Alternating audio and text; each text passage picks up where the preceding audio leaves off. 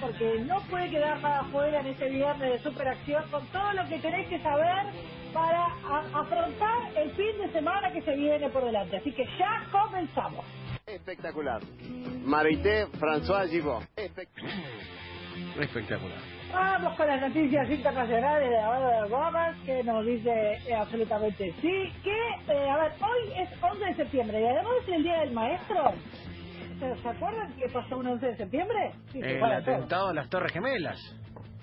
Claro, exactamente. Es increíble, pero, o sea, hace es una, o sea, es una locura que haya pasado tanto tiempo y sin embargo es como que todavía lo tenemos como hace hace 19 años que, sucedió el atentado de las Torres Gemelas, pero yo lo siento como súper cercano, lamentablemente lo tengo como súper cercano.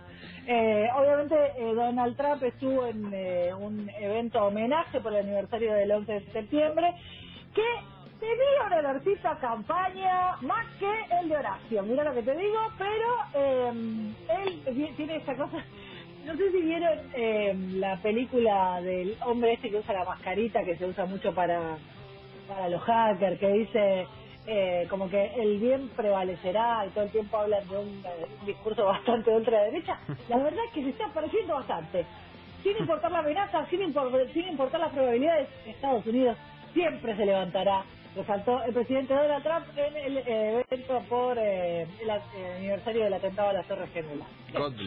La segunda noticia respecto al mundo internacional es que en Bogotá hubo también algunas protestas eh, durante y, algunos levantamientos por el asesinato de Javier Ordóñez, que es una especie de George Floyd, pero que no sucedió en, en vez de suceder en Estados Unidos, esto sucedió en Bogotá, así que la verdad es que hay algunos eh, focos difíciles de apagar, no solamente eh, en Estados Unidos, sino también en Sudamérica. Chile también está eh, eh, con algunos focos de protesta. No está sencilla la, la situación en Sudamérica tampoco, así que hay que estar atentos y seguirlos porque esta cuestión de los dos bandos parece, y la teoría de, los dos demonios, la verdad es que se está instalando y es una porquería, pero es lo que estamos viendo que está sucediendo en varios países del mundo. Next. ¿Ustedes son los que se portan bien o más o menos? ¿Se portan bien o más o menos? Bueno, cuchillo y tenedor y Horacio que dijo, traeme el taburete y yo me plato acá y arrancola. Y aprovecho la crisis con Alberto para lanzar un discurso que tiene un olorcito a campaña. El jefe de gobierno habló de unir a los argentinos. Eh, fue, aparte, hay algo, hay algo que a mí me, me, me, causa mucha gracia y es que mientras que Horacio ayer estaba dando su eh, discurso en realidad, que fue casi como si fuera una, eh, eh, una cadena nacional, em, hay alguien que está tuiteando desde su cuenta. Él, y él dice algo y a los 10 segundos está en su cuenta de Twitter. Y la verdad que aguantá o publicarlo en un video, no sé, pero tuitearlo y decirlo a los 10, o sea, decirlo y a los 10 segundos que te aparezca en Twitter es obvio que no sos vos el que está tuiteando. ¡Horacio! Claro. algo, otra cosa, no sé.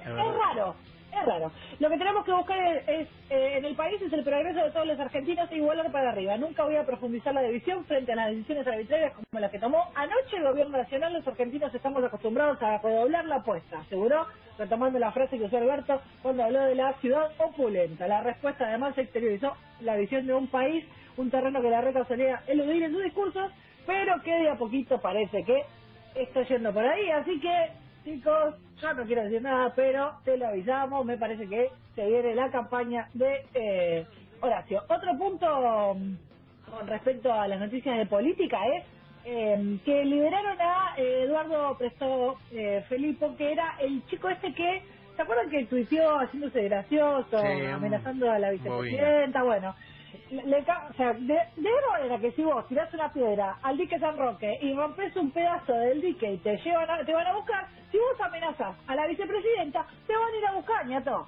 es así. Eh. Entonces, ¿qué pasó? Los, fueron a buscar. Entonces, bueno, ahora se armó todo un, debate en redes sociales y este chico lo detuvieron, pero eh, tras ser detenido por negarse a un allanamiento, que en el allanamiento encima encontraron alguna fotita que la verdad deja mucho que desear, eh, lo que terminó sucediendo es que el juez Alfredo Sánchez Freites ordenó la liberación del youtuber em, por eh, resistencia a la autoridad y el joven está siendo investigado todavía, la investigación continúa por esta amenaza a la vicepresidenta, que para poner en contexto, y esto es importante, la denuncia no la hizo Cristina. La denuncia la hacen desde diputados y la hace Gregorio Dalbón porque se está amenazando a la vicepresidenta, la figura de la vicepresidenta. Importante que se entienda porque es diferente, es la institución de la vicepresidencia. Por eso está bien eh, que se haya tomado esta decisión de avanzar sobre la amenaza. Next. La política es sucia, Ah, venenosa, mala. Bueno, eh, fue, fue el enroque, ¿no? Era el enroque, se me mezclaron de la sociedad y después de la política. Pero no pasa nada. Vamos, eh, respecto a las noticias de... Esta a mí me llamó la atención. Detuvieron a un armero que llevaba en un baúl a un paramilitar ucraniano que entró legalmente al país. O sea, al chabón lo frenan y él dijo que llevaba un ciervo adentro del baúl. Y cuando abrieron el baúl había un paramilitar ucraniano. Es buenísimo. ¿Qué lleva, ¿Qué lleva en el baúl, maestro? Ah, lleva un Un paramilitar ciervo, porque ucraniano. Claro, eh, exactamente. Juan Manuel eh, Clucela, así se llama uno de los dueños de, de una armería, intentó pasar un control policial con un soldado paramilitar ucraniano de 46 años escondido dentro del baúl. Grande baúl, ¿eh? Porque no sabe lo que mide este ñato. Así que lo tenía así todo acurrucadito y la verdad que, bueno, no sé, cuidado chicos, qué sé yo. Otra otra noticia de sociedad eh, interesante y es una para celebrar es que una silla argentina ganó el mayor premio de diseño del mundo. Lo vi, la vi, la silla que ganó el, el premio eh, más grosso a nivel Muy diseño. buena silla, muy buena Sí. silla. Muy A buena mí me gustó. Hay algo raro de la, lo- la silla es parecida. Hay unas que están muy de moda, las sillas escandinavas o nórdicas que están muy de moda ahora, para decir un estilo y no decir una marca. Sí. Eh, tiene onda, tiene esa onda, la, la silla ganadora del premio con paso de oro. Pero ¿qué pasa? Lo que me choca de la silla es que tiene mucho hueco. Y Cuando uno tiene mucho hueco, a mí lo- el problema es la estética de la silla. Cuando te sentás y te ves de atrás, es como que se te va escapando tu corporeidad por todos esos recovecos. Eh, banco eso, ¿Me pero me parece que es bastante grande, es como que quedas medio trono. A mí, para mí tiene algo que a mí me encanta en las sillas y es que tiene lugarcito para apoyar los brazos, tiene apoyabrazos. Sí, eso es clave. Es como Clave, la, clave. como la clásica Clave. silla de caño de, de, de panchería, ¿viste? La que sale tipo X. Esa para mí es la silla Claro. perfecta. Esa es la silla perfecta. Claro. Eh, la madera usada para el cuerpo de la silla es paulonia, un material redescubri- eh, descubierto recientemente que posee sorprendentes cualidades de resistencia, liviandad y sustentabilidad. Así que bien por eh, los eh, eh, desarrolladores argentinos para este premio que se otorga desde 1950 y fue para Argentina. Así que aguante. Next. Yo no manejo el rating. Yo no manejo el rating. Esta le va a gustar a todos y nos vamos en el- porque estoy muy canchera con los títulos. No son más los Oscars, son los Oscars ahora. No, vamos a hacerlo porque Oscar. hay exigencia de diversidad también en los Oscars. Basta. Bien. La Academia de Ciencias y Arte Cinematográfica estableció eh, que para los premios del 2024 va a haber una serie de reglas que tienen, a saber, por ejemplo, uno de los eh, por ejemplo, a través del comunicado señaló que uno de los protagonistas del film o varios personajes secundarios tienen que ser asiáticos, hispanos, negros, indígenas, originarios o pertenecer a otra etnia minoritaria. Necesito que Mientras que un Rodríguez. 30, claro, mientras que un 30% deberán ser mujeres discapacitadas o pertenecer al colectivo LGTBQ o más. A ver, eso para los que quieren particular, los que quieren participar de las películas estándar A, después hay otro eh, que también eh, para el estándar B también tiene que ver con la parte técnica, productoras, distribuidoras.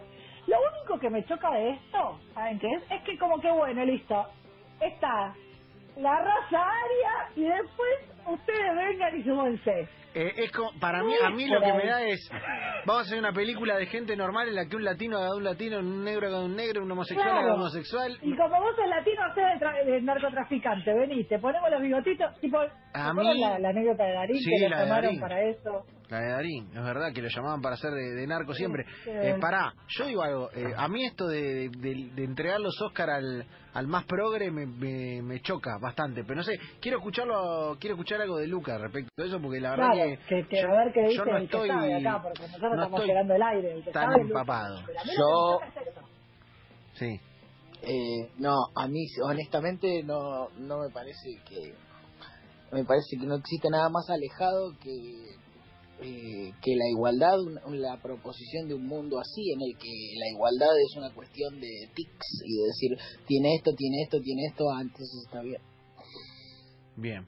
Bien, está bien, está bien. no sé, a mí me parece que la obli- o sea, obligar a, bueno, tenés que sumar, sí o sí tiene que haber como, no sé, es raro, es raro, Sí. pero más allá de eso, obviamente que celebramos la pluralidad de voces y que obviamente eh, estén involucrados cualquier, o sea, cualquier persona que lo desee puede involucrarse. Me parece que lo que hay que dejar de, de pensar es en esta exclusividad donde solamente los lindos, altos, guapos, hegemónicos, rubios de ojos celestes pueden triunfar en Hollywood y pueden llegar a los Oscars.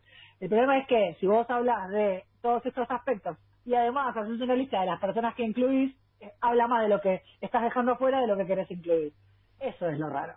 Más allá de Son eso, lo obviamente, mismo aguante. que son lo mismo que crearon el, el lugar y tal. Es como Sí, ellos, no. ellos mismos. A ver, medio- hay como una cosa que para mí es como edulcorada, ¿viste? Para quedar bien. Hay un montón de discusiones para dar dentro de ese formato, dentro de esos premios. Me parece que son. eh, Es una cuestión más. Es como siempre decimos la ducha de la bondad. A ver, muchas Claro. veces tuitear para ducharse y uno quedar por la galería, por la galería. quedar mojado por esa pátina de perfume honestista y no en realidad para cambiar algo. Digo, los actores y las películas del mundo del cine, si quieren cambiar algo, tienen un poderío económico realmente muy fuerte, ¿eh? Económico, Claro. ponerla. No entregar, Em. entregar premio al latino del año, pero bueno, buenamente. Claro. Qué sé yo, lo celebramos igual. Mientras que sea en poco igualdad, aguante y es por ahí. Eh, Jorge Real se está quedando sin primicias y me parece que Juariu, que es eh, la panelista estrella de este momento de lo que tiene que ver con el romance, el romance y el cimenterío de, de qué hacen los famosos, le está ganando la, la pulsión. Entonces él fue fuerte y plantó una sospecha que dice, en medio de los quilombos políticos hay tiempo para que el amor florezca entre la periodista y el ministro. Sí. Y están hasta ahí. diciendo que Hasta puede ahí. llegar a ser. Bernie y la canosa. No sé, Bueno, es, una, pu- es bueno. una posibilidad. Sí. Tremendo. ¿Qué Me- a ver. Hay lugar para todos acá. Eh, que, pará, yo quiero, que, yo quiero, quiero quedarme igual con la primera parte. Nombraste a Juariu, me pongo de pie. Juariu es una de Sí, las claro. 10 mejores argentinas vivas en este momento y quien no la siga Claro. debe hacerlo. Eh, te digo, la rompe toda en, ella. Instagram. La rompe, pero la descose. Ve cosas que nadie ve. Nadie como Eh, si no la tienen a Juariu, Sí, sí, síganla. Yo soy eh, prácticamente un fan. eh, de, soy soy de, Eh, de yo voy a decir como, claro, yo lo que voy a decir es que la sigo de cemento, cuando recién arrancaba, eh, y es muy gracioso Pero ahora es que, que- tipo, Ah. está en el estrellato total. Hay otras maneras de, hacer periodismo y de comunicar, incluso dentro del espectáculo, incluso en Sí. ramas en las que uno, viste, muchas veces prejuzga, hay otras maneras nuevas de comunicar y me parece que eh, en este caso yo la celebro. Es por ahí, es por ahí, es por ahí. Next. Yo no manejo el rating. Se lo me quedan, se lo me quedan todos los ruidos, pero no importa, porque ahora me toca hablar de deporte. Pero... Bueno, Ricardo fue entrenador. Entonces cada uno tiene su estilo. Ahí apareció el doctor. Claro, ahí está, vamos a hablar, muy bien, ahí está, hola Lucky, bueno, vamos a comentar algo muy, bueno, algo que sucedió ayer y que la verdad fue bastante extraño. Eh, Brian Rosso cumplía los seis meses por el acto de indisciplina y la sanción que le habían eh, impuesto al remero argentino. Lo raro o lo malo es que la asociación y la federación le informó por un mail eh, que eh, la decisión era que apartarlo de la sele- del seleccionado de remo. La verdad que el remo encima viene con algunos altibajos y con algunas noticias que no son eh, que no son tan positivas, entonces eh, eh, fue una lástima que la forma de notificarlo fuera esa, donde tranquilamente, no, no sé cuántas personas practican remo, pero entiendo que el contacto puede ser mucho más directo, levantás el teléfono, lo llamas, más en esta situación. No sé, después podemos discutir si eh, la sanción a- aplica o no aplica, si está, si es correcto eh, quitarlo o no del equipo.